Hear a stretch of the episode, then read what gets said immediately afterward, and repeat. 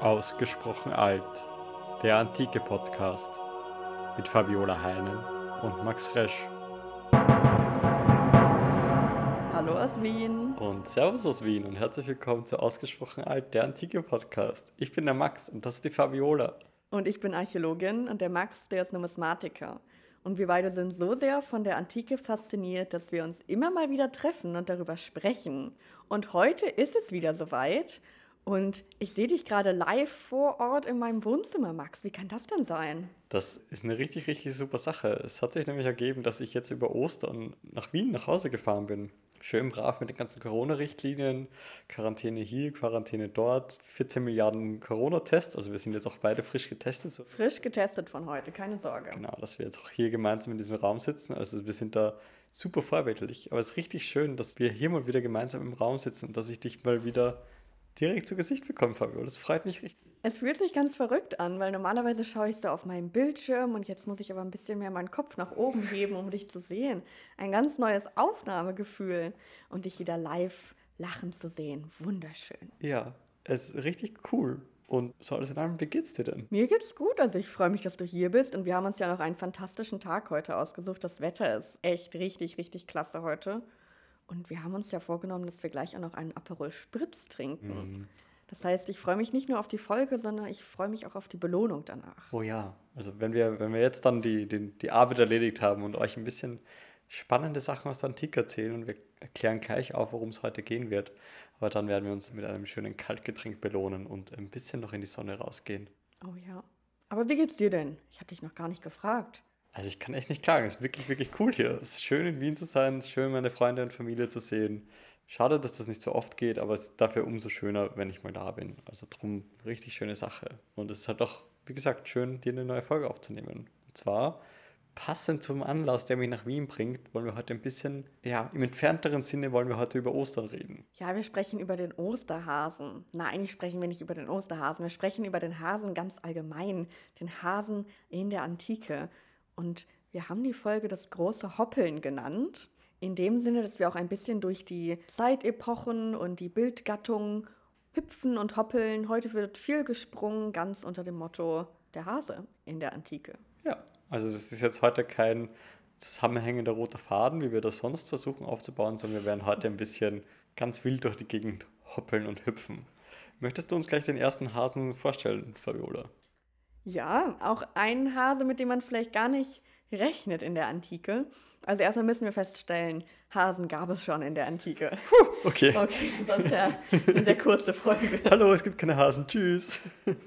Und was wir eben über Hasen wissen, rein zoologisch wird zum Beispiel auch in den Schriftquellen über den Hasen gesprochen, aber wir wissen eben auch aus den Schriftquellen, dass der Hase wegen seiner Fruchtbarkeit und seines sehr, sehr starken Geschlechtstriebs als heiliges Tier und Attribut der Aphrodite angesehen wird. So von wegen ein Tier, was sich ordentlich gut fortpflanzen kann, das ist hier der Aphrodite, der Göttin der Liebe. Und dieser betont, diese betont aphrodisische Natur des Hasen führt eben auch dazu, dass wir ihn auf Bildwerken immer mal wieder als Liebessymbol sehen. Symbol ist ja auch immer ein schwieriges Wort oder als Werbegeschenk, aber Werbegeschenk nicht, nicht wie, wie heute irgendwie eine Firma einem auf der Straße irgendwie so einen Kugelschreiber zugeschenkt bekommt, sondern als, als Geschenk, was man seinem Date vielleicht eher mitbringt. Vielleicht Quasi der, der Blumenstrauß der Antike ist ein Hase. ja, tatsächlich. Und vor allem auf Vasenbildern finden wir das immer wieder dargestellt. Auf Vasenbildern gibt es häufig Darstellungen von homoerotischen Beziehungen. Und bei diesen homoerotischen Beziehungen haben wir ja schon öfters darüber gesprochen, da gibt es ein ganz klares Konzept. Es gibt den Erastes und den Eromenes, einen älteren und einen jüngeren. Und der ältere Mann ist eben oft mit Bart dargestellt, mit einem Mantel und der umwirbt den jüngeren Mann. Und während er ihn umwirbt, während er um die Gunst dieses Jünglings wirbt, kommen eben diese Werbegeschenke zum Einsatz. Das können allerhand verschiedene Dinge sein, aber das kann eben auch auf vielen Vasendarstellungen ein Hase sein. Und das ist echt ganz lustig, weil dann hält der ältere Mann zum Beispiel so an den Hasenlöffeln, an den Ohren, diesen Hasen einfach so dem Jüngling entgegen. Oder manchmal wird er dann auch an den Vorder- oder Hinterläufen gehalten und dann einfach so dem entgegengestreckt. Und manchmal haben diese Vasendarsteller auch so ein bisschen szenischere Züge, wo dann der ältere Mann noch etwas zögert und es fast so aussieht, so, hm, soll ich jetzt schon wirklich diesen Hasen hier übergeben? Also dieser Hase ist hier ganz, ja, ein, ein Werbegeschenk, ein ganz zentrales Tier, wie du schon sagst, statt Blumenstrauß. Ist das jetzt nur der Hase speziell oder, ist das, oder gibt es auch andere Tiere, die man als Werbegeschenke überreicht? Es gibt auch andere Tiere, zum Beispiel ein Reh. Ähm, generell okay, alles, was man so jagen kann, ist immer ganz nett. Spannend, was ich ganz cool fand, es gibt auch eine Vase, wo mehrere Männer einen Jüngling umwerben. Und der eine hat ein Reh und der andere hat einen Hase. Und ich würde ja eigentlich vermuten, ja, der mit dem Reh, der bringt das bisschen teurere Geschenk. Aber am Ende ist diese Darstellung so, dass sich der jüngere Mann für den mit Hasen entscheidet. Okay, also ist der Hase nicht nur einfach das handlichere Geschenk, sondern ist einfach das erstrebenswertere. Ah, das will ich nicht behaupten. Hm. Auf jeden Fall ein begehrtes. Okay. Ich sag's mal so, du kannst zu deinem nächsten Date schon einen Hasen mitbringen. Okay. Ja, die Frage ist halt immer, wo ich so einen Hasen herkriege. Ähm, mhm. Und ich glaube jetzt nicht, dass ich jetzt wirklich auf der Straße mir irgendwie einen Hasen kloppe ähm, mhm. und den dann zum nächsten Date mitnehme. Ich glaube, das wird schwierig. Meinst du, das wird nicht gut ankommen? Die Frage ist halt auch, ist es jetzt in der Antike nur bei so homoerotischen Werbungen? Das gibt es zum Beispiel auch bei so hetären Darstellungen, bei Prostitutionsdarstellungen. Also wo dann auch Prostituierte einen Hasen als Geschenk bekommen haben. Dann ist das ja echt wie der Blumenstrauß. Das hatte dann gar nichts mit gleichgeschlechtlich, andersgeschlechtlich, Na. homo, hetero, alles egal. Hauptsache Hase. Hauptsache Hase. Tatsächlich besonders oft auf homoerotischen Darstellungen ist es der Hase ist. Aber Hase ist immer ein gutes Mitbringsel. Wenn wir jetzt eine Brücke zur Neuzeit ziehen möchten, könntest du vielleicht an Ostern den goldenen Lindhasen verschenken, wenn du schon keinen Hasen jagen möchtest. Okay, das heißt, ich muss mir jetzt einfach rund um Ostern einen Vorrat an Osterhasen kaufen, mhm. damit ich für mein, jedes Date über das ganze Jahr verteilt einfach immer einen Osterhasen zur Hand habe, um ihn beim Date zu übergeben. Ganz genau. Aber dann bist du halt auch der komische Typ, der erstmal. Okay, lass uns das Ganze nochmal überlegen. Finde ich aber ein gutes Konzept. Also stell dir auch vor, du hast dann einfach einen Kasten voll mit Osterhasen. Und dann kommt irgendjemand in deine Wohnung, macht diesen Kasten irgendwie zufällig auf und sieht, oh, ganz viele Hasen. Du musst erstmal erklären, was du vorhast. Allerdings, das hat mit dem Hasen. Naja, also wenn dein Hase angenommen wird, okay. kannst du auch mit einer gewissen Gegenleistung rechnen. Oh. Und zwar ist es generell so, dass es bei diesen Romanes-Erastus-Beziehungen so ist, dass bloß der Jüngling sich nicht sofort hingeben darf. Man lässt lange um sich werben und so weiter und so fort. Man will ja auch den richtigen Gönner auswählen. Aber wenn du dann halt mal so ein Werbegeschenk annimmst, kann derjenige, der es geschenkt hat, durchaus davon ausgehen, dass dann auch was passiert, wie Forschende, wie Carola Reinsberg diskutiert. Also über sie hatten wir auch schon mal gesprochen. Sie hat sehr viel so mit Geschlechter und Sexualität geforscht. Und sie diskutiert da eine Vasendarstellung.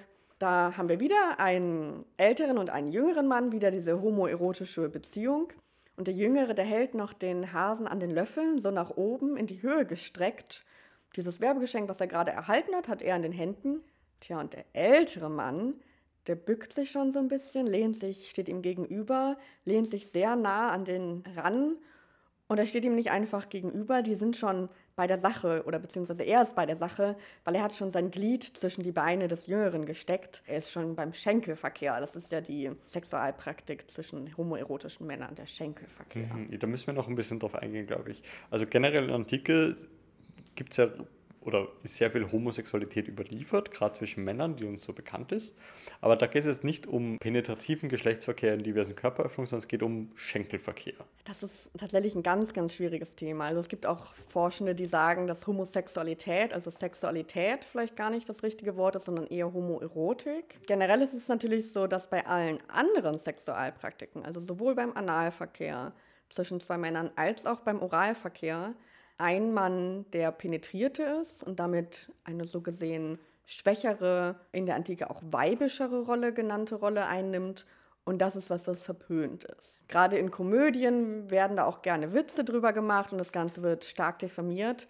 Trotzdem muss man, glaube ich, nicht davon ausgehen, dass einfach da niemand jemals Analverkehr verübt hat, sondern das war einfach was, was man nicht in der Öffentlichkeit diskutiert hat und vor allem eben auch auf Vasen nicht zur Schau gestellt hat, sondern auf diesen Vasen hat man dann eben viel mehr dieses ideale Bild, wo auch wirklich dieser eine ganz junge, dieser andere ältere Mann dabei ist, wo es eben nicht nur um Sexualität geht, auch in einem gewissen Sinne, sondern eben ja auch viel um dieses Erziehungsideal, das der Jüngere vom Älteren lernt. Aber ja, deshalb dieser Schenkelverkehr. Okay, verstehe. Die homoerotischen Beziehungen in der griechischen Antike sind eben von ganz klaren Regularien und Regeln geprägt. Ein älterer, ein jüngerer, bloß nicht penetrieren. Und, und mindestens ein Hase.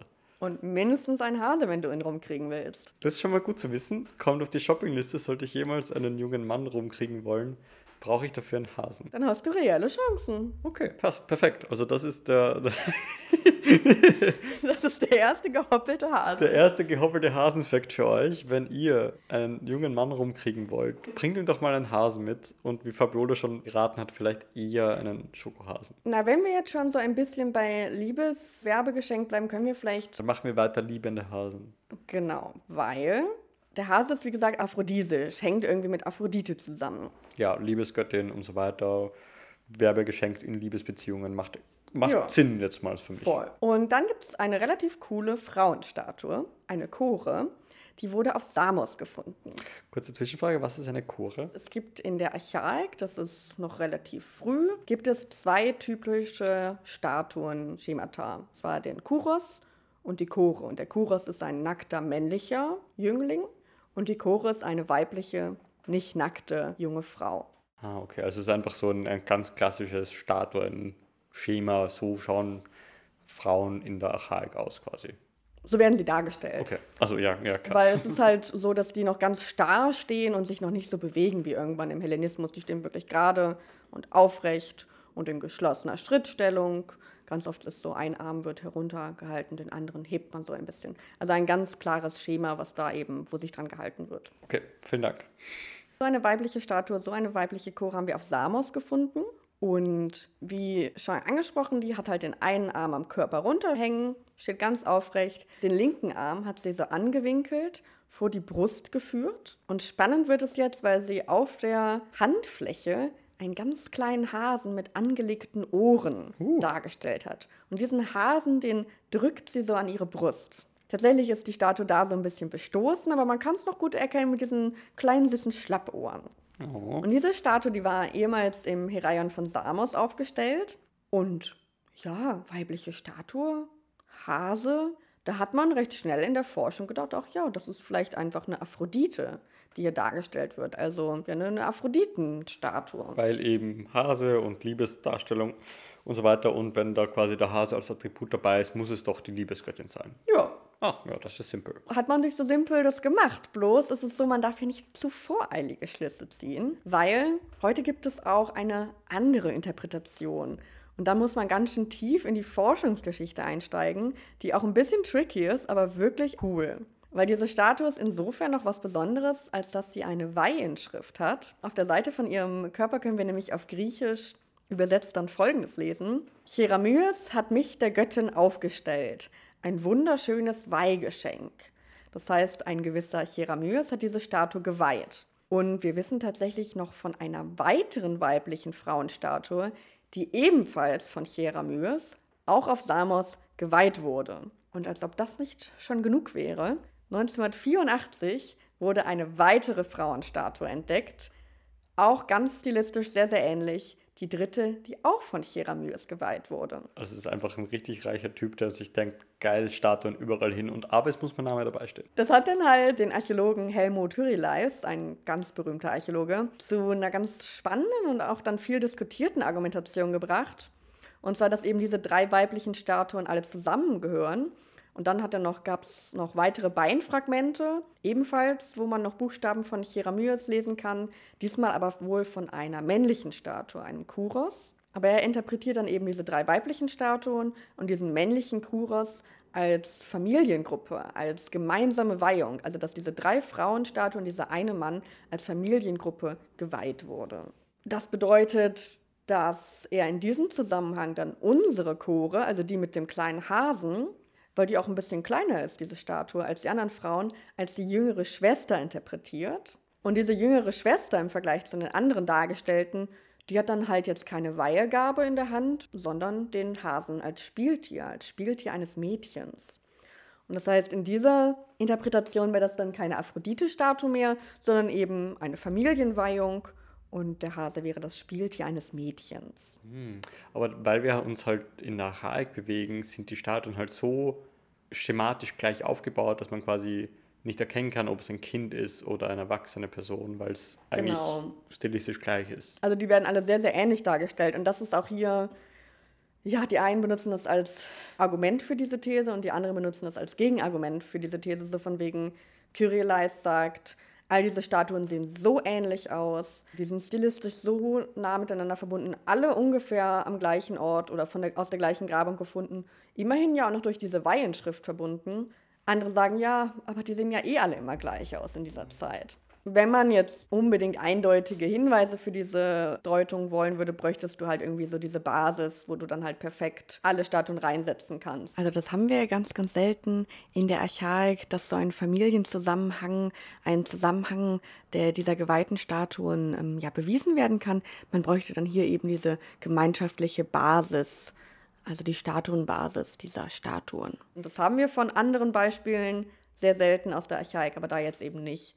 Aber es ist halt eine ganz coole, coole Interpretation und ebenso, man kann auch gut argumentieren, dass der Hase nicht unbedingt nur Aphrodite sein muss, sondern eben auch ein, ein Spieltier. Das ist halt super, weil halt Hasen heute ja immer wieder noch, oder halt auch so Kaninchen, manchmal ja noch Haustiere sind für manche Menschen. Egal wie man dazu steht, aber so, das hätte sich wieder mal nicht so viel geändert. Ja, Und gerade so irgendwie, also ich kann mich erinnern, dass wir als Familie immer wieder so Urlaub am Bauernhof gemacht haben. Und dann gab es immer schon Katzen, aber irgendwann hatte dann dieser Bauernhof auch, weiß nicht ob Hasen oder Kaninchen, ich muss da ehrlich sagen, dass ich da keine Ahnung habe, was da die Unterschiede sind. Aber dann gab es dann auch irgendwann so diese Hasen slash Kaninchen. Und die zu streicheln war halt auch immer mega süß. oh, wir hatten sogar Kaninchen. Ihr hattet welche zu Hause? Ja, voll. Also wir hatten immer zwei Kaninchen zu Hause, meine Schwester und ich, auch wenn sich zugegebenermaßen hauptsächlich mein Vater darum immer gekümmert hat und im Urlaub meine Großeltern, mein Opa. Aber wir hatten immer zwei Kaninchen und mein allererstes, das war so schwarz und hieß Murle. Also ja, tatsächlich, wir hatten den Hasen als Spieltier so gesehen zu Hause. Ich möchte jetzt kurz ein bisschen anschließen. Ja. Ähm, ganz, ganz, ganz, ganz, ganz kleinen Bezug dazu, nämlich deine Statuen sind auf Samos gefunden. Ja, Und für die Beispiele, für die Münzen natürlich, über die ich jetzt sprechen möchte, hat Samos einen ganz, ganz, ganz kleinen Bezug, spielt da ein bisschen mit drinnen.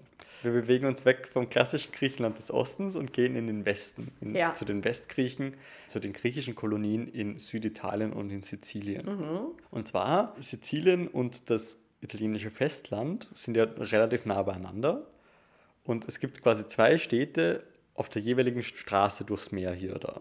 Das eine auf der italienischen Seite ist Region und das heutige Messina oder Messana oder Messene in der Antike auf der anderen Seite. das ist jetzt aber nicht dieses Mäzene auf der Peloponnes dann. Nein, aber es hat ein bisschen was damit zu tun, aber dazu komme ich später. Messana hieß ursprünglich anders. Es hieß mal Zankle, was wohl so viel wie Sichel bedeutet, weil sie wohl einen sichelförmigen Hafen hatten. Und das prägen sie auch auf Münzen. Dann kommt jetzt kurz die samische Episode rein, denn es kommen samische Flüchtlinge nach Sizilien und setzen sich in Zankle fest und übernehmen dort wohl die Kontrolle über die Stadt für eine gewisse Zeit und prägen dann auch samische Münzen oder Münzbilder, die man aus Samos kennt, nämlich so ein, ein Löwenskalb auf die Münzen. Und auf der anderen Seite ist eine Proera. Das ist dieses über den Kopf gezogene Löwenfell. Ja, oder halt einfach, wenn man einem Löwen das Fell abzieht und dann das Kopffell sozusagen. Also das ist das, was auch der, der Herakleskopf oft aufhat. Also bei den Münzen des Alexander zum Beispiel ist dieser Löwenskalb das, was mit dem Herakles als Kopfbedeckung dient. Aber in dem Fall sehen wir jetzt hier nur einen Löwenskalb auf diesen ähm, Münzen, wo die Samier sich in Zankle aufhalten. Und dann kommt der Moment, worum wir auch Region in diese ganze Sache mit einbeziehen, denn Region hat einen Tyrannen, Anaxilas. Und dieser Tyrann, also ein Alleinherrscher, Tyrann ist in der Antike noch nicht immer negativ behaftet. Erstmal ist das nur ein Alleinherrscher. Genau, erstmal ein Alleinherrscher, aber relativ bald ist man sich dann auch sicher, dass man den Tyrannen gar nicht mal so geil findet. Aber dieser Tyrann von Region, also auf der italischen Festlandseite, schafft es auch, sich in Zankle festzusetzen und benennt die Stadt um in Messene auf Griechisch, eben in Anlehnung an seine an die Stadt seiner Vorfahren, Messene auf der Peloponnes. Ah, okay, cool. Und im Lateinischen wird dann das wird Messene Messana genannt und das heutige Italien nennt das Ganze Messina. Das bringt mich jedes Mal durcheinander, was ich jetzt jeweils googeln soll, wenn ich Münzen oder generell was zu dieser Stadt wissen möchte. Aber dann für eine kurze Zeit, wo eben dieser Tyrann über beide Städte gemeinsam herrscht, prägen die die gleichen Münzbilder aus. Wird jetzt endlich gehoppelt. Ja, ja der, der, der Hase kommt gleich. Also es gibt noch eine Münzserie, die sie gemeinsam haben mit Löwe und ähm, einem Kalb, aber das ist jetzt für uns nicht wichtig. Und ganz spannend, wahrscheinlich so um 480 eingeführt, kommt dann eine Münze, wo endlich gehoppelt wird. Und zwar haben wir jetzt auf der Vorderseite eine Bieger, also einen Wagen, der von zwei Tieren gezogen wird, in dem Fall nicht von Pferden, sondern von zwei Maultieren. Oh. Super ungewöhnlich Ich für dachte, mich. das wäre nicht so, soll ich sagen, ohne jetzt Maultiere zu schämen. Coole Tiere. Ich wusste nicht, dass man sich von denen in der Biega ziehen lässt. Aber na gut, Ja, also das Ding ist, ich kein Maultier-Shaming hier. kein Maultiershaming, aber ich muss dir auch ehrlich sagen, dass ich jetzt zoologisch nicht so bewandert bin, dass ich dir jetzt nicht unbedingt sagen kann, woran man jetzt ein Maultier erkennt auf einer Münze im Vergleich zu einem Pferd. Aber es ist auf jeden Fall so, dass die Forschung sich da ganz, ganz sicher ist, dass das Okay. Maultiere sind. Und das hast du eben eine Maultierbieger und einen Wagen und da hockt so ein Mensch da drauf, also ein Wagenlenker. Und auf der Rückseite, jetzt kommt endlich das Hoppeln, Es auf, wird gehoppelt, das große Hoppeln. auf das wir schon die ganze Zeit warten, haben wir jetzt einen Hasen. Nämlich sowohl auf den Münzen von Messene, wo dann eben die Legende Messenion sagt, also Münze der Messenier, oder aber in Region, wo es das gleiche Münzbild ist, wo jetzt Reginon, also die Münze der Regier, draufsteht. Das sind also die Münzen, die beide gemeinsam jetzt prägen, solange dieser Tyrann ein Axilas zu erkennen ist. Und da springt jetzt einfach ein Hase auf diesen Silbermünzen nach rechts durchs Bild. Aber das sind auch coole Münzen. Hat er nicht sogar zu diesen langen Ohren Ja, es noch so ein Schnurrbart? Also auf, auf gut erhaltenen Münzen sieht man zum Teil echt noch die, die Schnurrbarthaare des Hasen. Klasse, ist das der Terminus technicus bei Hasen? Ich weiß es nicht. Aber schaut euch diese Münze auf jeden Fall auf unserer Homepage an. Die ist cool. Ausgesprochenalt.com. Ja, also richtig cool. Wir verlinken wie Wie ein immer. Osterhase. Perfekt. Also da haben wir endlich den Osterhasen, den wir schon die ganze Zeit suchen. Der Tyrann wird natürlich relativ bald wieder vertrieben und weil man Tyrannen immer wieder vertreibt, weil man sich dann doch irgendwann drauf kommt, dass Alleinherrscher irgendwie nie so das ideale Konstrukt ist. Und Region verändert dann auch die Münzbilder, aber Messene bleibt dem Hasen treu und bringt das dann noch für eine ganze Weile auf diesen Münzen aus. Wie kann man jetzt dieses Münzbild interpretieren? Auf der einen Seite diesen Wagenlenker, das wird mit einem Sieg des Anaxilas im Wagenrennen bei den Olympischen Spielen in Verbindung gebracht. Okay. Denn wir haben ja schon immer wieder über Olympische Spiele gesprochen und dass, wenn wir uns eine Sportart aussuchen könnten, Wagenlenken das einfachste zu gewinnen ist. Aber auch das prestigeträchtigste. Ja. Weil ein Wagen kann man sich nicht so leicht leisten. Das heißt, du musst nicht körperlich fit sein, du musst auch ordentlich Cash mitbringen. Das ist eben das Ding. Damit du im Wagenrennen gewinnen kannst, Musst musst, du du, körperlich gar nichts gönnen. musst du selber körperlich gar nichts können. Du musst nur das Cash haben. Ah, Das wäre meine Sportart. Bis auf das Cash. Ja, also das ist halt die, die Sache. Das Anaxilas sponsert quasi einen, einen Wagen. Aber am Ende darf er sich als Sieger bezeichnen. Genau, am Ende ist er der Sieger in dem Ganzen ist halt richtig super. Das heißt, der Wagen ist geklärt, alles easy. Es gibt dann noch Münzen, wo eine, noch eine Nike drüber flattert. Das macht alles nochmal viel einfacher Sieg im Wagenrennen. Wie kann man jetzt diesen Hasen interpretieren? Ja. Das ist gar nicht mal so einfach. Aber das Spannende ist, es gibt einerseits eine, eine Schriftquelle, die sagt, dass Anaxilas die Hasen nach Sizilien gebracht hätte. Da ist jetzt aber die Wie Frage, denn das? ja, das weiß ich nicht so genau. Es kann entweder heißen, und das ist ja auch nicht so ganz geklärt, spricht er jetzt von den tatsächlichen Tieren als Hasen Oder ist damit die Münzen wieder gemeint? oder ist damit die Münze gemeint? Denn wir haben in der Antike immer wieder das Phänomen, dass Münzen so einen, einen Slang-Namen bekommen. Die Eulen nach Athen bringen. Genau, also dass man die, die Eulen mit Eulen auch die Münzen meint von Athen oder mit den Bogenschützen die Münzen der Perser. Ähm, Das heißt, wir könnten sie in dem Fall auch damit zusammenhaben, dass Anaxilas nach, die Hasen nach Sizilien bringt, indem er einfach diesen Münztyp einführt. Ja. Oder aber er bringt sie tatsächlich in eine bisher nicht gängige Region. Das sind Möglichkeiten. Eine andere Möglichkeit ist, und das, dazu gibt es eine weitere Münze, die uns ein bisschen Aufschluss gibt darüber, dass der Hase möglicherweise im Pan-Kult von Bedeutung ist. Wer ist denn nochmal Pan, dieser Hirtengott, oder? Genau, Pan ist ein Hirtengott, ist eigentlich so ein, ein Mischwesen, halb Mensch oder halb menschlich, menschlich gestaltet und entweder Widder oder, oder Steinbock. Als gerade auch die Beine zum Beispiel. Also, wenn man schon mal den Film Herkules gesehen hat von Disney, dann wird einem dieses Bild vor Augen sein. Denn da, wie, wie Herkules hier trainiert wird, wird auch so von so einer pangestaltigen Figur äh, unterrichtet. Und Pan ist eben, wie schon gesagt hast, so ein Wald- und Wiesengott, also so, also Waldgott, nicht, nicht Wald und Wiese, also der, der, Gott des Waldes und so weiter. Und auch da ein bisschen so der Jagd und so weiter. Gibt es auch, auch Münzen aus Messene, wo wir eben wieder den, die Wagenfahrer, also einen Wagen auf der Vorderseite haben. In dem Fall haben wir jetzt nicht mehr den, diesen alten Wagenlenker drinnen, sondern eine weibliche Wagenlenkerin, die wohl eine Nymphe oder Stadtgottheit ist. Mhm. Und auf der Rückseite haben wir eben einen sitzenden Pan, der ja, einen Hasen in der Hand hält und mit dem ein bisschen spielt. Ach ja, der sitzt da ja so nackt auf irgendwie, was weiß ich, so Gestein, auf so einem Fels, ja. Der Pan chillt da ein bisschen und spielt da mit dem Hasen. Das heißt also, dass dieser Hase möglicherweise hier im Zusammenhang mit, mit Pan steht. Das Schöne ist, dass die Münze auch den Pan als Pan beschreibt. Wir haben also hier auch eine Legende, die auf Pan hinweist. Das heißt, wir können uns ganz sicher sein, dass die ja, sitzende Gestalt hier Pan sein soll. Und dadurch, dass eben Hase und Pan hier gekoppelt sind, spricht das auch dafür, dass der, der Hase mit dem Pankult zusammenhängt.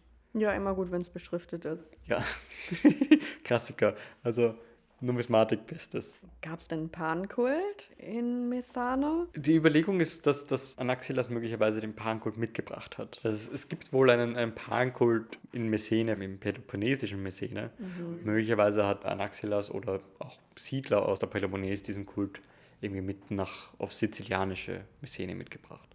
Aber auf jeden Fall sind diese Hasen- und, und Bieger-Darstellungen, also Maultierbieger und Hase, ganz, ganz typisch für Messene und ist dort auch eine richtig weit verbreitete und in großer Zahl ausgeprägte Münzserie. Also da hoppelt der Hase ziemlich, ziemlich viel. Da wird gehoppelt. Da wird ordentlich gehoppelt. Aber ist das häufig der Hase auf Münzen sonst? Sonst eigentlich total selten. Nur in Messana hoppelt er herum und Region. Ja, es gibt auch noch Münzen aus Kroton, äh, auch unter Italien.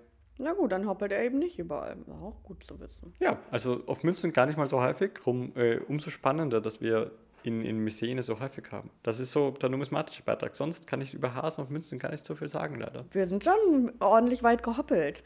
Jetzt müssen wir überlegen, wohin wir als nächstes hoppeln wollen. Hm. Bleiben wir griechisch und hoppeln zurück nach Athen? Ja, doch. Hoppeln mit mir nach Athen, okay. bitte. Erst später gehen wir zu den Römern. Ja, die Römer machen wir zum Schluss. Wir waren jetzt auch schon ja beim Hasen als Spieltier. Zu diesem Phänomen wird jetzt ein bisschen zurückgehoppelt. Hm. Weil wir finden das eben nicht nur in dieser Eininterpretation von Kyrillais zu dieser Chorendarstellung, sondern wir finden den Hasen tatsächlich auch ganz explizit als Spieltier dargestellt. Wieder auf Vasen, aber eben auch auf Wandgemälden, Reliefs oder eben der Rundplastik, alles, was es so gibt. Und da, wo ich es wirklich super, super putzig und süß finde, diese Darstellung, das sind auf den sogenannten Choenkännchen. Da musst du mir auf die Sprünge helfen. Was ist das? Choenkännchen sind wirklich, würde ich sagen, die gehören schon zu den coolsten Vasen, die es gibt in der Antike, meiner uh, Meinung nach. Okay, okay. Die sind ganz klein und gedrungen und die kommen eben beim athenischen Chionfest vor. Das findet am zweiten Tag der Antesterien statt, in Athen Blütenfest. Und da gab es den Kannentag. Und beim Kannentag, und jetzt kommt ins Spiel, warum ich es so cool finde, beim Kannentag, da gab es ein Wetttrinken. Ja. und da wurden eben diese, diese Chionkännchen benutzt. Auf diesen Chionkännchen sind halt auch häufig Kinder dargestellt beim Fest, also beim Festtreiben oder so aber eben auch oft mit so Spielsachen. Neben Spielsachen auch Spielkameraden. Und diese Spielkameraden können neben Hunden und Ziegen eben auch Hasen sein. Und dann ist auf diesen Chionkännchen ganz häufig so ein nackter Knabe, wie er zum Beispiel die Hände zu so einem Hasen ausstreckt und den Hasen gerne streicheln möchte. Mhm. Oder wie er ihn so herlockt. So, er krabbelt so dahin, streckt den Arm aus so, hey, Hase, hey, hey, komm her. Oder es gibt auch, wo dann richtig so gespielt wird, wo dann irgendwie dieser nackte Knabe so eine Scheibe hinhält und es so aussieht, als ob der Hase da drüber hüpft. Also so Tricks quasi. Also tatsächlich echte Spielgefährten, Spielkameraden, die dann da diese Hasen für die Kinder waren. Sind da die Kinder irgendwie, ist das geschlechtsspezifisch, wer mit dem Hasen spielen darf?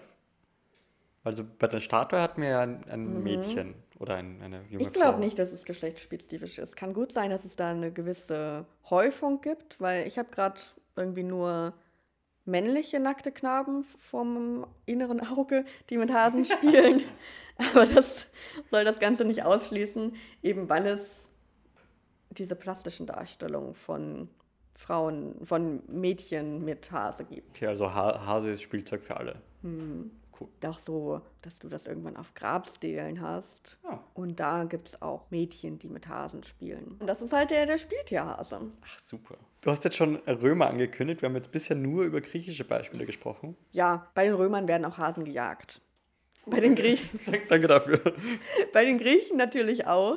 Aber was es ja in der römischen Zeit gibt und in einer ganz besonderen Weise gibt, sind Mosaike, römische Jagdmosaike. Und da wird eben auch mal ganz martialisch irgendwie so eine Tierhetze oder eine Tierjagd dargestellt. Und dann sieht man, wie auch mal ein Jäger auf einen Hasen losgeht oder wie manchmal sich die Jäger noch im Dickicht hinter einem Baum verstecken und dann den Hasen jagen. Aber da gibt es auch wirklich Darstellungen, da blutet der Hase schon und das Blut träufelt ihm so aus der Brust heraus. Okay, das ist jetzt sehr grafisch, da müssen wir jetzt eine Trigger Warning einbauen, glaube ich. Ja, das gehen wir zurück zu anderen Hasendarstellungen. Okay, aber das heißt, wir haben ganz viele Mosaiken aus römischer Zeit generell und da gibt es ja auch dann, wenn ich das richtig verstehe, einfach sehr, sehr viele Hasen als Teile von Jagdszenen, so alles in allem. Genau, bei den Jagdszenen sind sie ganz klar das Opfer. Sie, sie werden eben gejagt und man muss ja auch immer überlegen, dass dieser Hase eben immer auch diese Konnotation von Lebenskraft hat und sowas zu jagen. Das ist eine gejagte Kreatur und so. Aber irgendwann verkommt der Hase auch tatsächlich gerade im Römischen ein bisschen mehr, könnte man sagen, vielleicht zum Deko-Element. Es gibt auch diese Sache von Anschauungsobjekt weil das kommt im ersten Jahrhundert nach Christus auf, in der Sepulkralkunst. Was ist denn Sepulkral? Sepul ich kann es nicht mal sagen. Grabsachen. Ach, Grabpfeiler, Urnen, Sarkophage. Okay, alles, was mit dem Tod zu tun hat, quasi. Tod. Okay. Und Kunst. Ku- Kunst, Kunst rund ums Todsein. Genau. Und in dieser Sepulkralkunst ab dem ersten Jahrhundert nach Christus gibt es dann immer mal wieder so einen Hasen, der Früchte nascht. Oh, Ganz oft snackt er dann so Trauben, gibt ihn aber auch, wie er Äpfel oder Beeren oder Feigen oder so ähm, ja, nascht. Aber eben diese Darstellung des traubennaschenden Hasen finden wir auf Grabpfeilern oder eben auf Sarkophagen. Und gerade auf Sarkophagen werden dionysische Sarkophage ganz berühmt. Also Sarkophage, wo man Dionysos sieht, aber auch seine Gefährten und Gefährtinnen, also mit Menaden und Satyren. Und da ist es dann oft so, dass mal so ein Hase in der Ecke chillt und Trauben snackt. ja, also ist halt jetzt spannend. Kann ein Hasen betrunken werden? Du, aber wenn die mal so faule Trauben essen oder so, könnte schon sein. Also das wird, fände ich dann sehr, sehr lustig, wenn er dann so betrunken hin und her hoppelt. Ja, vor allem schlagen die ja dann so Haken und wenn die das dann irgendwann nicht mehr können. Ja, fände ich richtig lustig. Dafür, Liebe Hörerinnen und Hörer, wer kennt sich mit Zoologie aus? Was passiert, wenn ein Hase betrunken ist? ja, das ist unser Aufruf an euch. Wir, wir haben ihn dann eben auf diesen dionysischen Sarkophagen. Aber es ist jetzt nicht so, dass das erst in römischer Zeit aufkommt. Diese Konnotation mit Dionysos und Menaden hatte man auch schon früher in der griechischen Vasenmalerei. Was jetzt aber neu wird, ist, dass dieser Hase mit Trauben irgendwann zu so einem Deko-Element wird. Und dann findest du es echt einfach nur so als Mosaik oder an der Wand. Und daraus wurde in der Forschung dann gern mal gefolgert, dass ja, dieser Hase als solches so beeindruckend oder cool war, dass er dann auch diese Stellung hatte, dass er nicht nur in der Tierwelt so war, sondern auch einfach so als Deko-Element dargestellt wurde. Und vorher war der Hase ja immer so mit einer Bedeutung aufgeladen. Und da könnte man sagen, dass halt in dieser Zeit er tatsächlich auch einfach nur diesen Deko-Charakter Ja, hat. das ist einfach dann ein süßes, schönes Tier. Die Ähm, Römerinnen und Römer mochten es. Ja, wieso nicht? Schönes, schönes Deko-Element, schöne Weintrauben, kann man doch als mosaiklegende Person zeigen, was man so drauf hat. Ich meine, Dürer ist auch für den Hasen berühmt. Warum soll das nicht auch die Musikmenschen in der Antike sein? Absolut. Cool, richtig spannendes Gehoppel heute. Da es wird gehoppelt. Ich finde auch schön, dass der Hase im Dionysischen zusammenhängt, weil da kommen wir wieder zu unserem Eingangsthema zurück. Wir gönnen uns jetzt einen Aperol. Oh ja, ich freue mich schon drauf. Auf dem Balkon. Oh ja, oh, stimmt, du hast ja einen Balkon. Liebe Menschen, ganz frohe Ostern. Ostern. Ganz frohe Ostern. Schön, dass ihr heute mitgehoppelt seid. Danke fürs Zuhören. Danke, dass ihr immer so fleißig dabei seid und uns nach wie vor hört, dass ihr uns auf unserer Instagram-Seite ausgesprochen alt folgt, dass ihr auf unserer Homepage vorbeischaut, ausgesprochenalt.com. Da verlinken wir wie immer Bilder und Quellen und Literatur. Könnt ihr immer nachschauen, was wir dann hier so erzählt haben. In weiterer Folge freuen wir uns über Bewertungen auf iTunes oder Apple Podcasts, wie das heißt. Empfehlt uns weiter, erzählt euren Freunden von uns. Wir freuen uns viel, vielmals über Feedback und über alle positiven und konstruktiven Nachrichten, die uns erreichen. Danke, dass ihr dabei seid. Es macht wie immer noch unfassbar viel Spaß mit euch. Ja, vielen, vielen Dank und äh, ciao. Tschüss.